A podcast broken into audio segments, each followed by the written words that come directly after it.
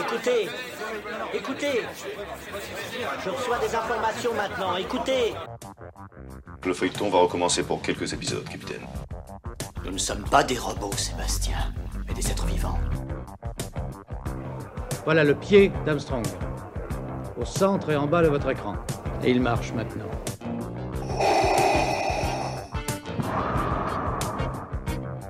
On peut dire aujourd'hui que la science-fiction est bel et bien partout. Tu veux dire qu'on est dans un programme informatique Est-ce vraiment si invraisemblable Le dormeur doit se réveiller. Non, c'est de la science-fiction. Bonjour à toutes et à tous, vous écoutez C'est plus que de la SF, le podcast hebdomadaire sur la science-fiction animé par l'œil de chéri et produit par ActuSF. Après avoir parlé d'un classique de la science-fiction la semaine dernière, on revient pour mettre en avant une romancière française. Elle écrit de la littérature adulte, de la littérature jeunesse et de la littérature young adulte. Elle a souvent gagné des prix littéraires. Son dernier roman Mère morte, qui est sorti il y a peu en poche aux éditions Pocket, a gagné le prix Imaginal des bibliothèques en 2020. On est très heureux d'accueillir parmi nous Aurélie Wallenstein. Bonjour à vous. Bonjour vous avez écrit Mère morte, qui a été publié en grand format chez Scrineo et qui sort tout juste chez Pocket. On peut d'ailleurs retrouver euh, vos quatre romans euh, aux éditions Pocket, je vais les citer. Il y a Le Dieu oiseau, La mort du temps, Les loups chantants et Le roi des fauves. Mère morte est presque de la SF. Vous imaginez un monde où les océans ont été tués par la pollution, ce qui malheureusement pourrait arriver dans un avenir proche, mais on va y revenir. Cette disparition des mers entraîne un phénomène surnaturel où des marées gigantesques avec des spectres d'animaux marins comme des requins, des dauphins, des tortues euh, qui ont été tués se déversent sur l'humanité pour arracher l'âme des survivants. Le lecteur va suivre Ural, un exorciste qui a le pouvoir de lutter face à ces spectres. Il va rejoindre Bengal, un capitaine de navire fantôme, et commence ainsi une odyssée dans un univers post-apocalyptique. En lisant ce livre, on pense à Merfer de China Miaville, disponible aussi chez Pocket, mais à d'autres références comme l'histoire du Hollandais volant, un peu de Lovecraft. Bref, comment vous êtes venu cette idée d'un monde où les océans disparaissent et reviennent se venger? C'est vrai que c'est une idée qui, qui a surgi euh, dans ma tête de façon euh, très brutale en fait. Euh, toute, toute l'histoire a cascadé dans ma tête de façon assez évidente. C'est, rare hein, que, que, ça m'arrive comme ça. D'habitude, ça peut être un processus plus lent, mais là, ça a été, ça a été très soudain et très fort. J'ai, tout de suite beaucoup, beaucoup aimé cette idée. C'est, donc l'histoire, c'est sur des marées fantômes en fait. La marée, la mer revient sous forme de marée fantôme. Euh, pour hanter les, hommes et se venger du mal euh, qu'on lui a fait. Il faut savoir que euh, c'est quand même une idée qui part, qui sort pas de nulle part. La, mort des océans, c'est quelque chose dont on, et des mers, c'est quelque chose dont on parle aujourd'hui bah, dans, les, médias et puis entre nous. par exemple, il y a, des zones marines qui sont, qui sont, qui sont mortes. Euh, c'est ce qu'on appelle, euh, euh, ça porte un nom scientifique, les zones anoxiques, en fait, c'est des zones océaniques mortes où il y a des, une surabondance de, bactéries dévoreuses d'oxygène. Donc là, il n'y a, a, a, plus de vie, en fait. C'est des, des, zones marines mortes.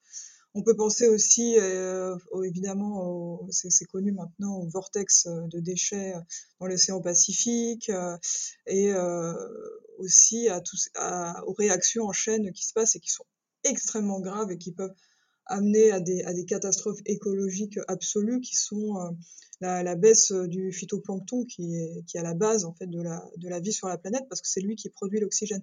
C'est vrai qu'on parle souvent de la de la forêt amazonienne, par exemple, comme poumon de la planète. Mais euh, si, la, forêt produit une partie de l'oxygène de la Terre, l'océan aussi a, a, une responsabilité énorme dans, dans la production d'oxygène pour la planète à travers, à travers le phytoplancton. Et euh, le phytoplancton, en fait, depuis euh, 1950, je crois, est en, est en, est en baisse, hein, mais en baisse drastique. Et euh, si, on n'a plus de phytoplancton, bah après ça fait des réactions en chaîne, plus de zooplancton et quand on a plus de les, les, poissons peuvent plus se nourrir, donc les poissons viendraient à mourir. Et euh, là, on arrive sur euh, la, mort des océans, la mort de, des mers et donc sur la nôtre aussi en, réaction en chaîne. C'est tout ce qui est sur la biosphère et donc extrêmement intraconnecté. Et quand on fait bouger une ligne, bah, c'est toutes les autres qui, bougent en conséquence. Donc voilà, c'est vraiment l'idée de d'une mère morte vient, vient pas, c'est pas qu'une idée euh, euh, d'auteur d'auteur d'imaginaire. C'est vraiment quelque chose qui vient d'une d'une réalité euh, écologique qui est en train de frémir très fort, même là actuellement en 2021. Alors, c'est le petit instant euh, chiffre. La mer est principalement polluée par l'homme. Il y a de la pollution agricole, euh, les rejets de fertilisants, des pesticides, des déchets euh, non traités, y compris des déchets plastiques. La mer Méditerranée est la mer la plus polluée du monde. c'est d'ailleurs la plus vaste des mers intercontinentales, qui s'étend sur 2,9 millions de kilomètres carrés et qui représente 0,8% des eaux du globe. Entre 8 à 12 millions de tonnes de plastique finissent dans les océans chaque année. En 2050, il y aura plus de plastique que de poissons dans les océans. Évidemment, on commence à être sensibilisé grâce aux différentes vidéos sur le sujet, et notamment par des initiatives de citoyens ou d'ONG. Cela fait combien de temps que vous êtes concerné par, les questions écologiques, Aurélie euh, Wallenstein moi, j'ai toujours été euh, très sensible euh, aux questions écologiques depuis que, depuis que je suis petite. après, vraiment, je trouve que les vidéos, euh, bah, vous, vous, parliez des, des, des médias et de ce qu'on voit sur les réseaux sociaux, et je trouve que quand même, ça fait, ça fait bouger l'opinion publique parce que c'est quelque chose de très percutant de voir euh, de voir ces vidéos euh, d'effondrement euh, climatique des conséquences que ça a sur sur les animaux. Et ces, ces, reportages ces documentaires font font font évoluer les consciences et ça c'est super important. Et moi dans mon cas euh, un, un, un, basculement, un moment important dans, dans ma vie, c'est quand je suis devenue végétarienne. Il y a de ça, euh, genre je sais plus quand, c'était il, il, y a plusieurs années. Euh, donc avant, bah, comme, comme beaucoup, je mangeais de la viande et, du poisson, et j'ai arrêté notamment euh, grâce à l'impact de ces vidéos, quoi, qui m'ont fait euh, fait ouvrir les yeux sur la souffrance animale et aussi sur les conséquences écologiques que ça a sur sur le climat, parce que donc pour pour revenir à, la question maritime, c'est vrai qu'on parle de la pollution par le plastique. Et, euh, les hydrocarbures, et, et etc. Mais euh, quelque chose de dramatique et de tragique, c'est la surpêche en fait. C'est euh, la surpêche qui est en train de vider les océans. On parle quand même à l'horizon 2048 d'une mer sans poissons. C'est, c'est fou, c'est demain. Donc euh, voilà, c'est aussi, il faut garder aussi en tête qu'une action très concrète qu'on peut faire, c'est d'arrêter ou de réduire sa consommation de, viande ou de poisson et tout de suite ça a des impacts euh, ça a des impacts favorables. Quand vous êtes végétarien vous sauvez la vie euh, de plusieurs centaines d'animaux euh, dans votre dans, votre vie de consommateur grâce à ça. Votre roman s'inscrit dans plusieurs genres on va y revenir mais dans un qui est le climat fiction. Vous pensez quoi de ce genre? Moi, je trouve que c'est que c'est assez intéressant euh, que, que la fiction euh, s'empare euh, de ces questions climatiques parce que là, donc on, parle au niveau documentation, information, statistique. On a on a cité des stats et malgré tout, c'est quelque chose qui n'est peut-être pas très parlant, c'est-à-dire que les statistiques, moi par exemple les chiffres, ça me, ça me parle pas trop, j'ai du mal à me rendre compte quand on dit voilà, il y a un milliard de poissons qui est pêché, 5 milliards. C'est malgré tout, c'est des chiffres, c'est un peu compliqué de vraiment de, de, de, de mesurer l'ampleur du phénomène avec, des stats. En revanche, quand vous passez par la fiction, ça va déplacer la question sur un plan plus émotionnel. C'est-à-dire qu'à travers la, climate fiction ou, euh, ou des récits qui mettent, euh, qui mettent en scène des désastres écologiques, ça va jouer sur euh, une veine peut-être plus sensible euh, du lecteur qui va s'investir autrement euh, dans la question, qui va être pris dans l'émotion et ça peut aussi lui donner plus envie de, de bouger après, de s'investir et de remettre des choses en perspective par le côté émotion.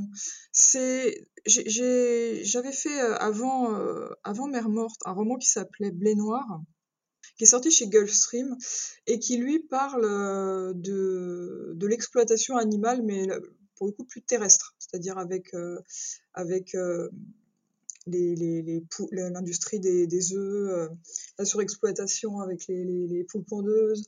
Euh, elle, passe aussi l'héroïne dans un, dans un abattoir pour cochons. C'était, une façon d'aborder la, la thématique d'exploitation animale de façon assez frontale et assez brutale et par, par une jeune fille qui était très engagée sur le plan écolo, mais de, de façon assez dure. Hein. C'était un engagement dur de, de sa part. Et je pense que à travers Mère Morte, c'est plus habile, on va dire, dans la mesure où vous allez à plusieurs moments du roman vous mettre à la place de l'animal. C'est-à-dire que c'est pas, on voit pas la scène à travers les yeux d'un humain qui euh, contemple les, conséquences de la, surexploitation animale. On voit cette, euh, cette surexploitation à travers les yeux de l'animal en souffrance. C'est ce que j'ai appelé les, séquences rêves, qui sont des séquences très courtes dans le roman, mais qui euh, vous mettent à la place de l'animal, qui vous font voir à travers ses yeux ce qu'il est en train de vivre et, et, sa souffrance. Et je pense, je suppose que cette position qui implique un placement plus émotionnel et plus efficace aussi euh, en termes écolo, euh, parce que ça va vous toucher plus. Moi j'avais lu de, vous le, le dieu oiseau ou le roi fauve où il y a un peu plus de violence, un peu plus, euh, voilà, c'est assez impactant en fait en termes de, de récit que vous racontez. Là, on sent que dans Mère Meurtre, vous êtes allé, c'est moins dur, si ça, le récit est, plus euh, accessible, j'ai l'impression, au, un euh, au grand public. Oui, euh, je suis en train de me décaler euh, tout doucement dans cette direction. D'ailleurs, la crise sanitaire m'a fait pas mal réfléchir aussi à cette façon d'aborder mes, mes romans ou par le sombre ou la dark fantasy ou la, la, violence. Là, le prochain que je sors qui s'appelle Le désert des couleurs est encore plus différent. Il est plus doux, plus lumineux.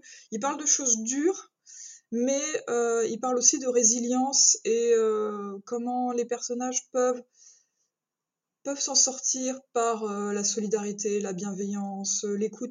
Je, suis en train de, de, de mettre en scène des, des récits peut-être plus positifs, plus optimistes. Et c'est quelque chose voilà, que, auquel je réfléchis là depuis, depuis un an à peu près avec, avec ce qu'on a vécu. En fait, quand, quand la crise a, commencé, sur Facebook, j'ai vu la, la, remarque de quelqu'un qui a dit on pourra plus lire euh, de post-apo.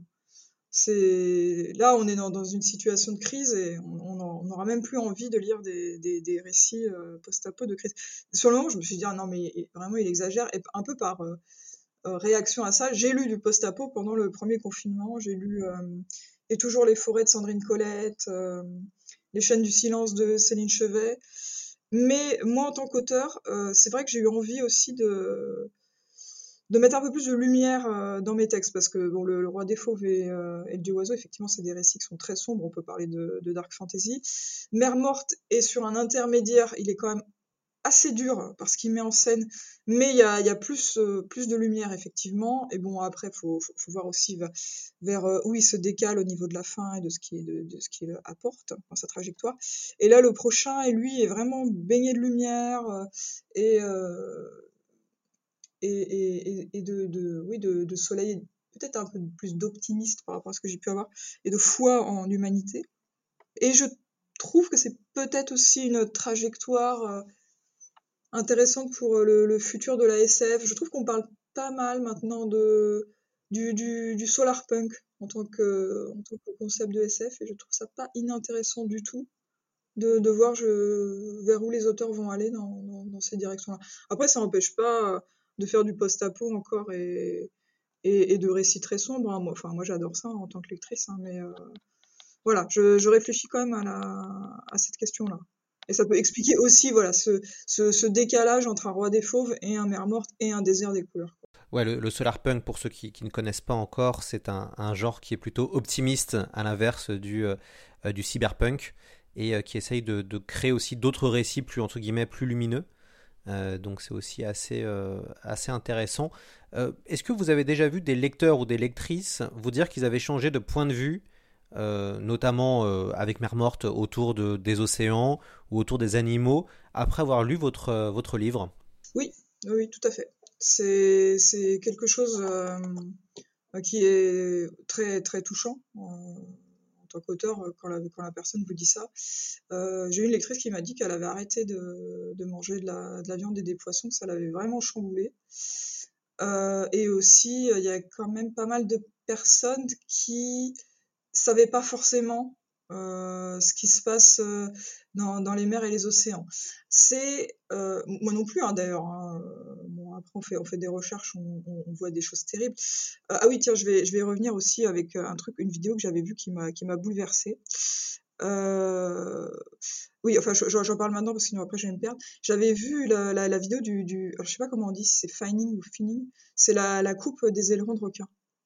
Et ça, j'ai vu la première fois en vidéo et euh, je me suis dit c'est pas possible, c'est un fake. En fait, on voit euh, les requins, euh, les nageoires et les ailerons coupés couler au fond de l'eau. Ils sont encore vivants et ils coulent comme des pierres au, fond de la mer.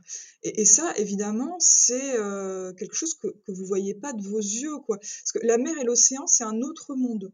Nous, on est, on marche sur les plages, on est sur le rivage, on contemple la mer, et c'est un monde un peu étranger. C'est presque un monde extraterrestre. Des fois, quand on voit les créatures qui peuplent les fonds, les fonds, les, très grandes profondeurs, ces animaux extraordinaires, on a, on a l'impression qu'ils viennent d'une autre planète.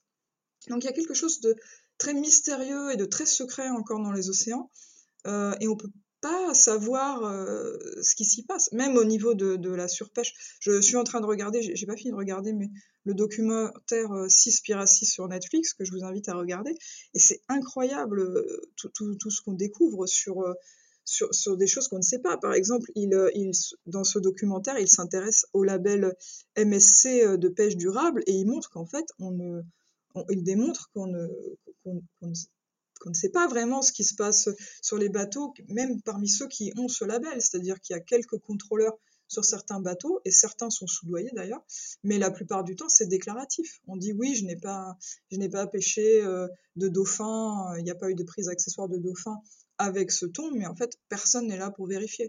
Donc c'est quand même un univers qui est euh, peut-être plus lointain est plus secret que ce qu'on peut voir sur Terre avec, avec les, les, abattoirs, par exemple, qui sont très proches de nous, et, là où on, sait ce qui se passe dans un abattoir, on est moins informé de, de, la surpêche et de ce qui peut se passer avec les prises accessoires et ces filets colossaux qui ratissent tout au fond des mers et qui attrapent absolument toutes les formes de vie sous l'eau et qui, qui, prennent donc ce qu'on appelle donc la, la, les, pêches, la prise accessoire, des animaux qui ne sont pas destinés à être, à être consommés et qui sont rejetés euh, morts euh, à la mer.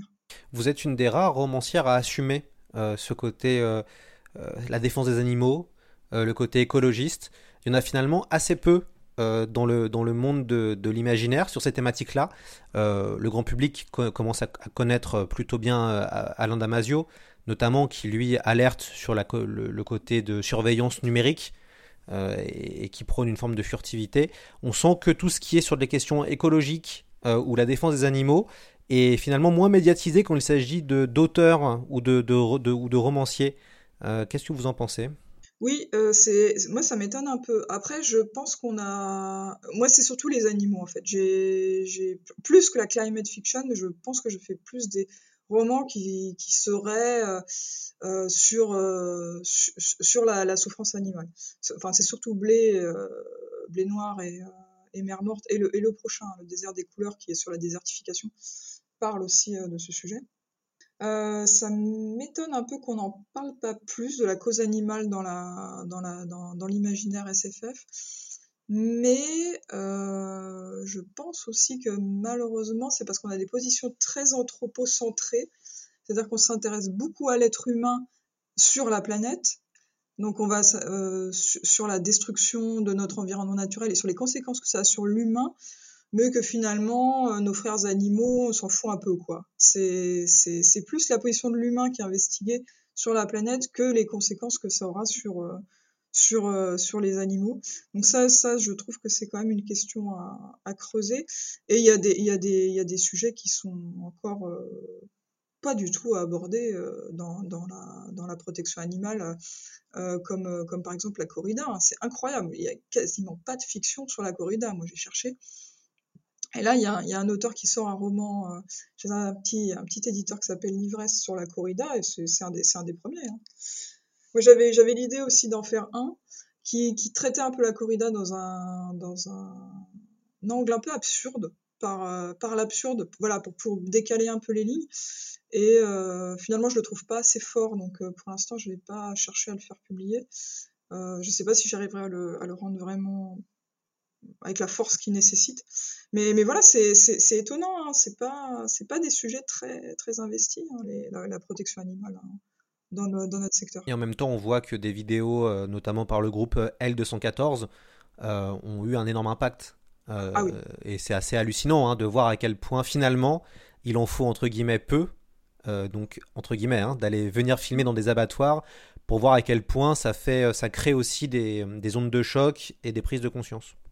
Exactement. Exactement. Leur travail est capital. C'est vraiment. Ben moi, c'est, je vous dis, hein, c'est, c'est ça qui m'a fait, qui m'a fait devenir végétarienne personnellement. C'est ce choc qu'on voit par l'image. L'image, c'est puissant. Hein. C'est, je pense que c'est ce qu'il y a de plus puissant. Là, vraiment, ça vous, ça s'imprime dans votre cerveau. Une image, quand vous voyez, il y a des images, moi, je peux plus les oublier. Je les ai vues, elles sont gravées. Je pense que c'est assez différent avec la littérature. On est quand même un peu moins impacté par un livre qu'on peut aussi refermer d'ailleurs mais, euh, euh, l'image, elle se déroule euh, et, oui, là, ça se grave dans, dans, dans votre cerveau. Racontez-nous pour Mère Morte la création de votre univers. Comment ça s'est passé une fois que vous avez vu cette, voilà, ce, pitch de base qui était la mort des océans et le fait qu'ils reviennent en, en, tant que fantômes pour hanter un peu les, les humains? Comment après vous avez travaillé votre, votre univers? Alors moi je suis pas euh, quelqu'un qui fait du world building, c'est pas trop mon truc. J'aimerais bien, j'aimerais bien mais j'y arrive pas. Donc je fais des univers qui sont quand même euh, assez euh, assez light on va dire. là avec Mère Morte c'était il y a aussi une dimension post-apo et ça s'appuie sur donc sur la Terre hein, telle qu'elle est. J'avais j'avais fait tout le trajet des personnages sur Google Maps pour essayer de que ce soit un peu, un peu réaliste, on va dire, au niveau des déplacements. Euh, mais sur euh, l'univers, après, euh, il y a l'idée du bateau qui, qui, est, qui est arrivé assez vite. Les personnages se déplacent dans un bateau fantôme. En fait, c'est une épave qui ressuscite quand la, mer, morte arrive, quand la marée fantôme monte. Cette épave ressuscite et devient une sorte de navire fantôme que, je me suis inspirée pour lui du, du Nagelfar, c'est dans la mythologie nordique, c'est ce bateau qui est qui a des voiles de peau et des ongles humains sur la coque. Enfin, il est, absolument affreux. Et euh, je trouvais que c'était sympa de le mettre en scène dans les, dans mers mortes. Euh, voilà. Après, moi, mes, univers, c'est assez vrai pour tous, sont euh, très psy. Et ce que je vais aussi beaucoup travailler, c'est la, psychologie. C'est-à-dire que l'histoire va quand même passer beaucoup par les personnages. Et euh, là, en l'occurrence, dans Mère Morte, il y a aussi tout un aspect relationnel entre les deux personnages principaux qui sont un exorciste.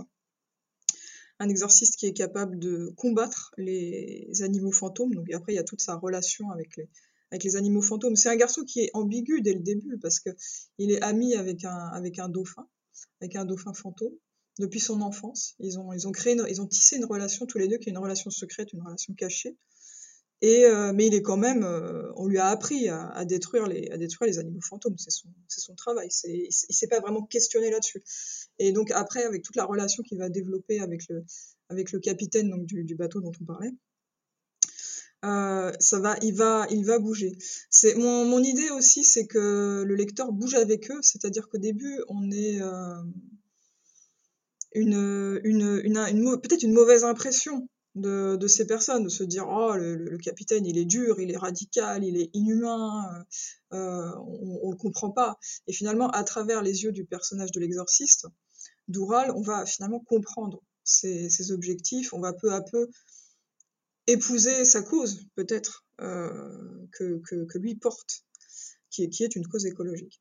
Donc euh, voilà, c'est l'idée aussi de, travailler sur la, psychologie des personnages, qu'il y ait une vraie trajectoire, c'est-à-dire qu'ils partent, euh, et que nous, lecteurs, on parte aussi avec eux d'un point A et qu'on arrive à la fin du roman sur un point Z et qu'il se soit, se soit passé quelque chose. C'est vraiment quelque chose sur lequel j'aime j'aime travailler, c'est sur euh, les évolutions des personnages et sur, euh, sur leur trajectoire psychologique. Oui, et ce qui est intéressant, c'est que vous intégrez aussi euh, différentes figures propres au roman d'aventure ou au roman fantastique. On a des pirates, on a des exorcistes, on a un bateau fantôme. Euh, vous, vous aimiez ce genre d'histoire quand vous étiez euh, plus jeune Euh, Ces histoires de piraterie, ces histoires de fantastique aussi?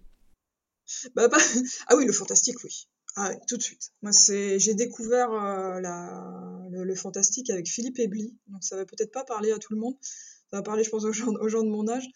Euh, Philippe Ebli était un auteur pour enfants euh, de, de, de fantastique et de SF, et il écrivait de très, de, de- très jolies histoires avec des voyages dans le temps, avec euh, euh, plein, plein. Il a écrit plein de livres à la bibliothèque verte, et ça, ça m'a vraiment marqué. Ça m'a vraiment marqué. J'avais, j'étais jeune, hein, j'avais, je pense, 8 ans quand je lisais Philippe Ebli.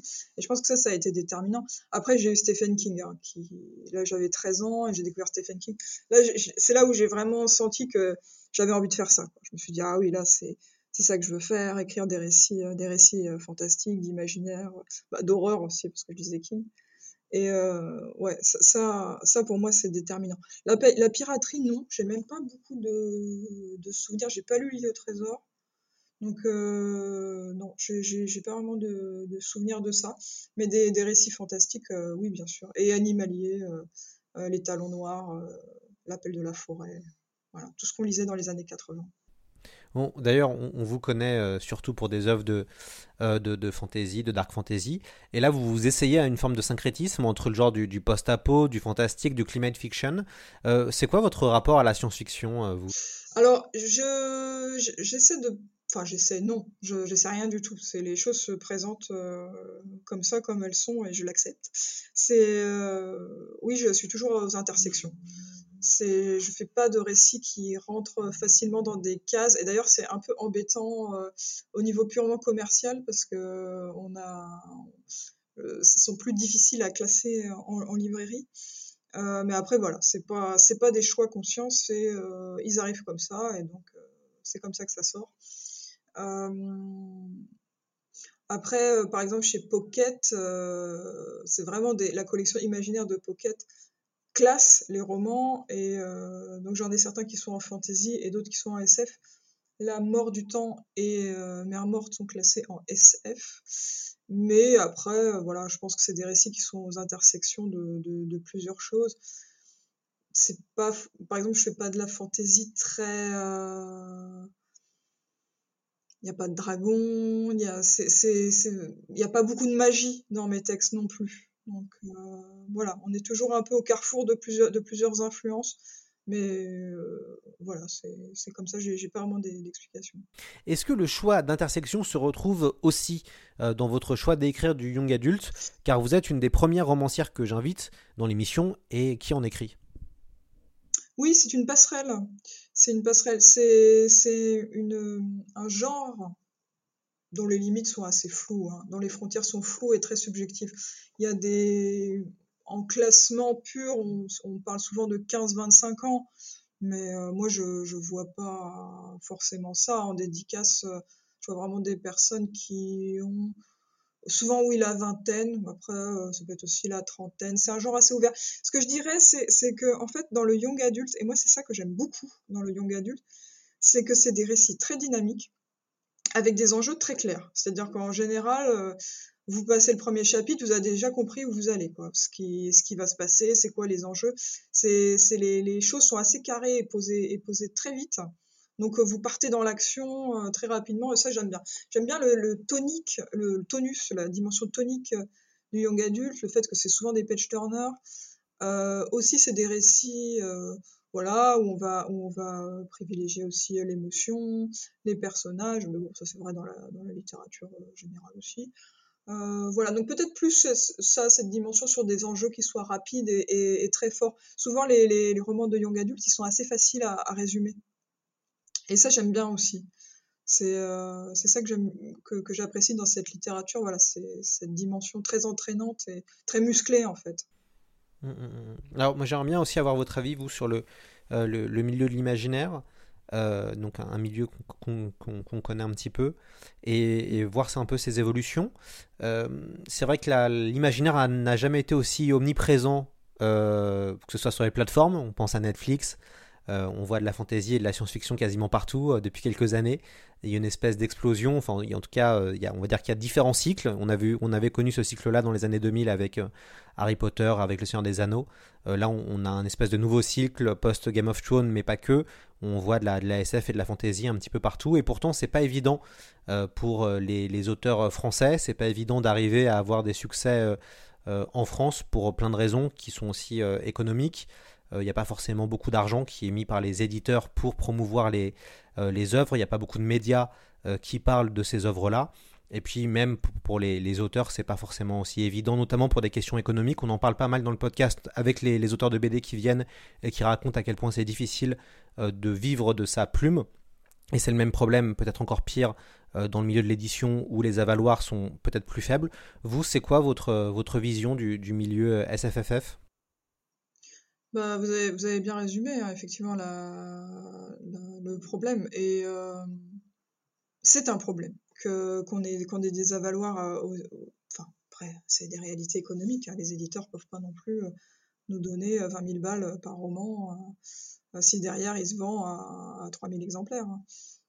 Donc, bon. Mais derrière, ça nous, ça nous oblige aussi à.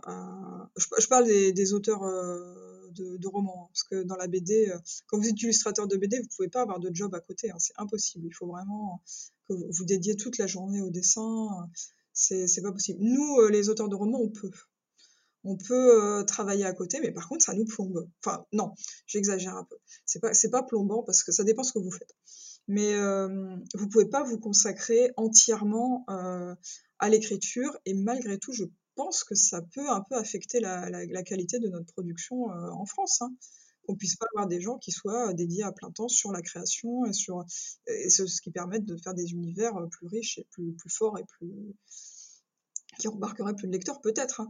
Après voilà, quand je dis que ça plombe, c'est un peu abusé, un abus de langage parce que d'un autre côté, le fait d'investir d'autres euh, d'autres métiers peut aussi enrichir votre votre, fiction, votre écriture. Moi, je, au départ, je voulais, je travaillais à, l'hôpital en, addictologie, donc dans un, dans un secteur euh, particulier, hein, avec, euh, voilà, on, prend en charge des, usagers de drogue. Euh, moi, je trouve que ce métier, qui est extrêmement humain, me nourrit en tant qu'auteur. Au départ, j'essayais vraiment de garder des frontières très étanches entre les deux. Et euh, petit à petit, j'ai décidé de, que les frontières soient plus poreuses et euh, de me laisser imprégner aussi par euh, ce que l'on vit quand, on est, quand on travaille dans un service hospitalier d'addictologie pour voilà, pour. Je, trouve que ça me permet aussi de garder les pieds sur terre. Parce que moi qui, ai tendance à écrire des récits un peu violents, très sombres, de d'être confronté euh, dans la réalité, dans la vraie vie, à des situations de vie de personnes qui sont très dures, euh, ça vous permet aussi de ne pas, de pas délirer complètement et euh, de, de, de, rester proche de l'humain. Et ça, ça, je trouve ça, dans mon cas, hein, je parle pour moi, hein, je trouve que c'est que c'est intéressant pour euh, pour pour ma pratique littéraire euh, d'avoir à côté euh, cette expérience aussi riche humaine d'un travail hospitalier. Vraiment, vraiment, ça c'est ça c'est ça c'est la dimension positive. Après, je suis très fatiguée. Et ça, c'est la dimension très négative. C'est-à-dire qu'avec le, temps passant, au départ, j'y arrivais assez bien quand j'étais plus jeune, mais maintenant que je sens que je commence à vieillir, euh, les soirs, je rentre chez moi, je suis épuisée. Et en plus, avec euh, la crise sanitaire, mais ça, c'est pareil pour tout le monde. Hein. C'est pas parce que je travaille en addicto que je vous dis ça. Hein.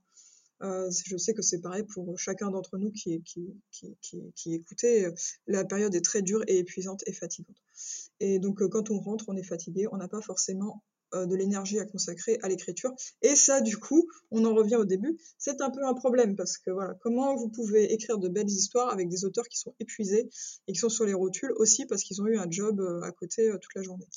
Voilà, donc ça, ça c'est vrai que c'est un, je pense que ça peut affecter la, un peu la création dans notre, dans notre secteur.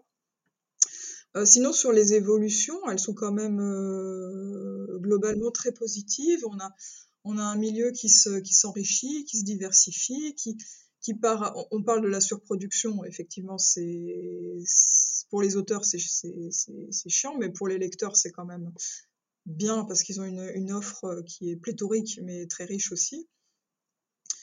et voilà, j'ai perdu le fil. Mais aussi, ce que je trouve intéressant avec une différence entre le young adulte et la littérature imaginaire adulte pure, c'est que le young adulte décloisonne les genres. C'est-à-dire qu'en young adulte, en fait, on va pas trop regarder. En librairie, vous allez avoir tout qui va être mélangé, c'est-à-dire la romance, la littérature générale, contemporaine et l'imaginaire. Il n'y a pas de case, et ça, c'est pas mal c'est pas mal parce que le lecteur passe vraiment d'une de, proposition à l'autre. Il n'y a pas ce cloisonnement qui existe en littérature imaginaire adulte où quand vous allez, dans une librairie, il y a, des rayons euh, euh, parfois même euh, découpés en SF, fantastique, fantasy, ce qui a peut-être tendance à ghettoiser un peu ce, ce, genre de littérature, tandis qu'en young adulte, bah, effectivement, là, c'est tout est proposé à égalité au lecteur. Comment ça se passe au niveau de l'écriture? Vous écrivez tous les jours ou euh, c'est euh, par des moments le week-end? Vous avez une méthode d'écriture, vous, personnelle? Alors, euh, jusqu'à il n'y a pas longtemps, je vous aurais dit que j'écrivais tous les jours. Mais là, vraiment, je suis un peu, un, peu au bout du rouleau. Je suis un peu fatiguée, donc j'ai du mal à écrire tous les jours. Et je privilégie les moments de RTT de week-end pour faire des très grosses phases d'écriture qui sont assez efficaces parce que quand vous passez une heure ou trois quarts d'heure tous les soirs, c'est pas mal. Vous avancez par petits bouts, vous posez des petites briques. Mais quand vous pouvez faire six heures d'un coup, là, là, je, enfin moi, hein, j'avance mieux. Mais après, euh, j'essaie quand même euh, de m'astreindre à un rythme très régulier. Je considère l'écriture un peu comme un sport. C'est un muscle euh, qui s'entretient. Et plus vous faites, et plus vous pouvez faire. Enfin, voilà, c'est mon, c'est mon point de vue.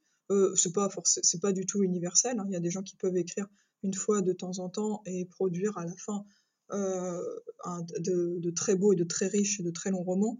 Euh, moi, je trouve que la pratique régulière est dans mon cas efficace. Alors, avant de, se quitter, qu'est-ce que vous nous conseillez à lire en ce moment qu'est-ce que vous avez lu qui vous a plu ou touché ces derniers mois?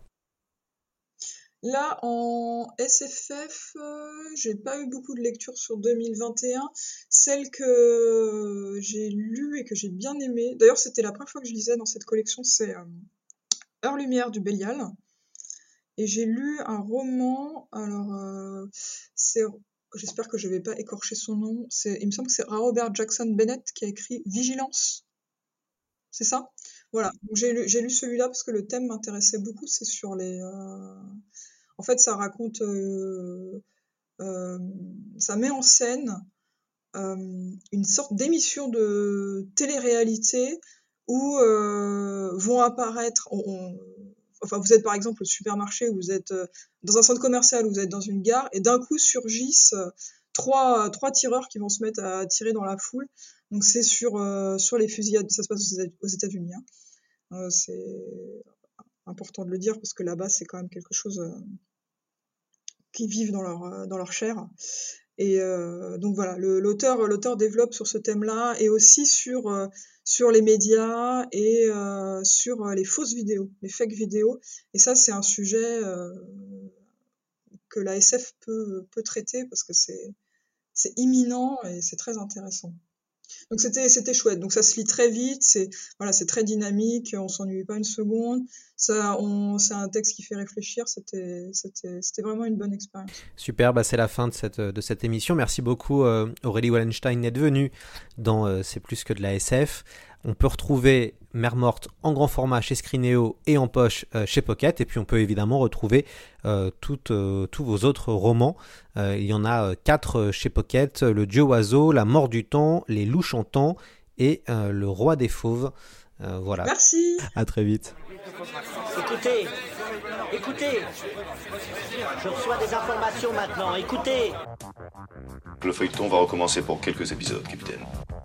Nous ne sommes pas des robots, Sébastien, mais des êtres vivants. Voilà le pied d'Armstrong. Au centre et en bas de votre écran. Et il marche maintenant.